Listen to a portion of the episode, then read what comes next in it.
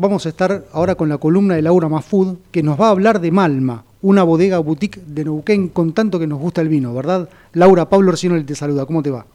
Hola Pablo, ¿cómo estás? Muy bien, ¿vos? Muy bien, muy bien, todo en orden. Bueno, qué bueno, me alegro. Hoy está, te cuento, perdón que te interrumpí, hoy está Laura Ponazo conduciendo conmigo. Hola Laura. ¿Qué tal, Laura? Muy bien. Bueno, vamos, vamos a hablar de un tema que nos gusta a todos, evidentemente. Exactamente. Vos mencionaste recién, Pablo, Malma. ¿Sabés qué significa a todo esto? La verdad que no. Eh, viene del dialecto mapudungún, o sea, la, lengua que hablaban los mapuches, y significa orgullo. Y es el, orgullo por el camino recorrido, por trabajar la tierra, el orgullo por los orígenes.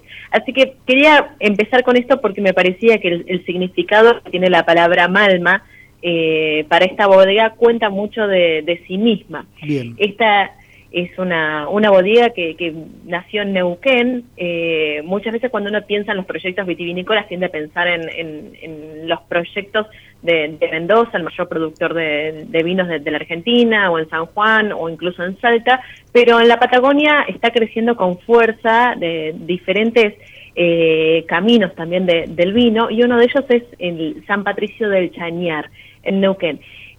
Ese proyecto fue impulsado por la familia Viola, y es la familia fundadora de esta, esta bodega que ya cuenta con 127 hectáreas plantadas con distintos varietales, entre ellos Malbec, Pinot Noir, Merlot, que sabemos que es un, varietal muy clásico de, la Patagonia, Sauvignon Blanc, entre otros, y tiene 33 empleados. Eh, así que es una, es una bodega chiquita, pero es una bodega que desde que comenzó a principios de, de 2001 eh, se propuso poder llegar al mundo y, se trazó toda una meta de, en, su camino exportador que fue desarrollando con, mucho trabajo. Hoy la bodega ya exporta a Estados Unidos. Estados Unidos en realidad fue el primer mercado al que llegó en el año 2004.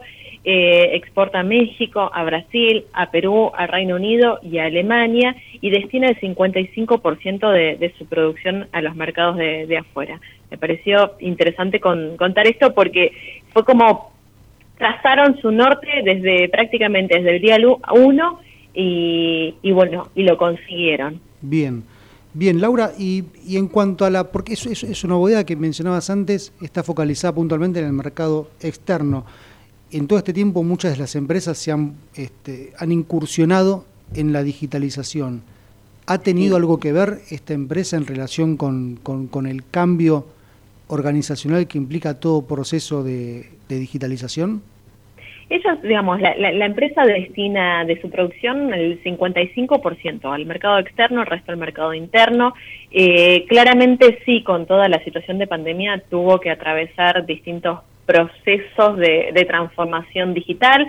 Eh, igualmente ellos antes de antes de, de, que se decretara la cuarentena o el aislamiento ya venían pensando en desarrollar un carro de compras online. Eh, pero la, pandemia terminó de, agilizarlo, así que en, realidad, si bien en Malma ya venían utilizando, digamos, para el trabajo interno venían utilizando plataformas colaborativas de G Suite, por ejemplo, o hacían reuniones virtuales, eh, o tenían los documentos compartidos, informes, reportes, lo que cambió drásticamente desde que estamos en esta situación de los últimos seis meses fue que desarrollaron el carro de compras online y empezaron también a vender a través de, esa vía para poder capear, sobre todo que al principio en Malva tiene un, tiene un restaurante y bueno, por las medidas de, sanidad tuvieron en su momento que cerrarlo, eh, cuando fue el principio de la cuarentena, digamos. Eh, así que sí, estuvieron viviendo un proceso de transformación bastante ágil.